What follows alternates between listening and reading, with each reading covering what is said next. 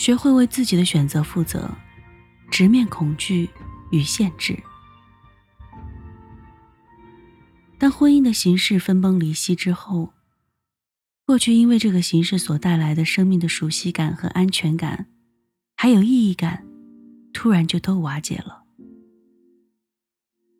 因为有的人生命的支撑原本就不是来自内心的完整感，而是依赖于外部的某个人，或者某一种形式的存在。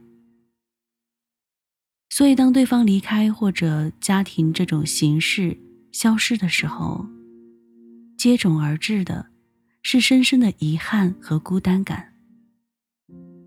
然后他无意识的把这种缺失感投射到了孩子身上，会认为孩子也会有和他一样的孤独感和缺失感。有一种冷是你妈觉得你冷，那些总喜欢给孩子穿很多衣服的养育者。通常自己的体质都不好，所以他们会自然的认为孩子也怕冷，觉得孩子的身体是经不起环境温度变化的，是脆弱的。长时间在这种环境的催眠下，孩子自己也会产生这样的自我认同，甚至自己都会对别人说：“我从小体质就不好。”而这种自我认同，又会强化。各种疾病产生的概率，这是父母对孩子很普遍的一种投射，这几乎是无可避免的。曾经有人问我说：“作为父母，是不是对孩子最好的教育就是不给他们任何的限制？”理论上确实是这样的，但这很难做到，因为最难的地方就在于你在施加影响。而你自己未必是知道的。人们总以为自己看到的或者感受到的是世界上唯一的真相，却往往不能够辨识真正的真相。我们对外界所有的看法或者认知，都是个人性的，都是不同深度自我感受的投射，并不是客观事实。比如，一个女孩看着一把椅子说：“这真是一把孤独的椅子，每天这么多人都只是使用它、坐它，却从来没有人真正关心过它或者感谢它。”这女孩说的是椅子吗？不是，当然不是。她说的是她自己，那是他自己的内心，连自己都尚未意识到的深层的自我感受。并把这种感受投射到了那把椅子上。我们当然也会把这种感觉投射到孩子身上，或者任何人身上。比如，你觉得自己的孩子因为父母离婚了而很可怜，其实是你自己内在的孤独和无助，这并不是孩子的真实感受。当然，在父母认定这就是唯一真相。并且不断强化的时候，孩子未来可能确实会有这种感受，但那并不是必须发生的。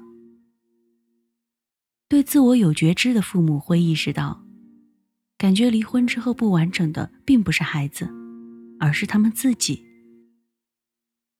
这个时候他们会非常的警觉，并尽可能的不把这种感觉投射到孩子身上，把自己的感受和孩子的感受分开。同时寻找更多的方法来支持，来转化自己内在的孤独感和无助感。当自己有孤独感、力量不足的时候，自己内心深处是知道的。这样的自己能给出的爱和耐心，会非常的有限，你很难成为一个合格的陪伴者，因为不相信自己。未来能完成照顾好孩子这项艰巨的任务，所以就会依赖有人可以补这个漏。处在这种依赖期的人，不只表现在婚姻层面，还表现在生活中的每一个方面。亲密关系是非常清晰的镜子，映照出我们自己的方方面面。感受一段关系已经没有继续的任何意义，想要自己重新开始是完全可以的。毕竟在没有觉醒的时候，就要承认自己做不到，跟谁结婚都一样，那就需要尊重内在的渴望，去过自己想要的生活。选择了不同的伴侣，就选择了不同的体验生命的路径。父母彼此没有怨念，没有失望，能够成熟的、有风度的带着感激和祝福分开，本身就是非常重要的一种示范。让孩子知道应该如何去正确的面对分离。如果不打算分开，还想在一起，也是可以的。只是这个世界上没有什么委曲求全或者迫不得已，每一个选择都是每一个人衡量了各个方面的价值，为自己而做的。如果真的对这段关系有留恋，有舍不得，有依赖，而留在婚姻里，那就大大方方的承认，不要利用孩子作为理由来逃避面对自己的问题。这样做不仅是对自己婚姻的不负责任，同时也给孩子传递了一种非常糟糕的生命态度。先不说孩子会不会感受到巨大的压力和愧疚感，这种在面对生命中最重大的选择的时候，习惯用“我是因为什么什么人才不得已如何”的思考方式，一旦孩子承袭下来，对他们的一生。将是致命的影响。他们最终会亲手打造出自己荒腔走板的命运，然后又会变成命运的受害者，在不甘心和无力当中蹉跎完一辈子，如他们的父母一样轮回往复。如果自己依然想留在这段关系里，那就重新在关系中给出承诺。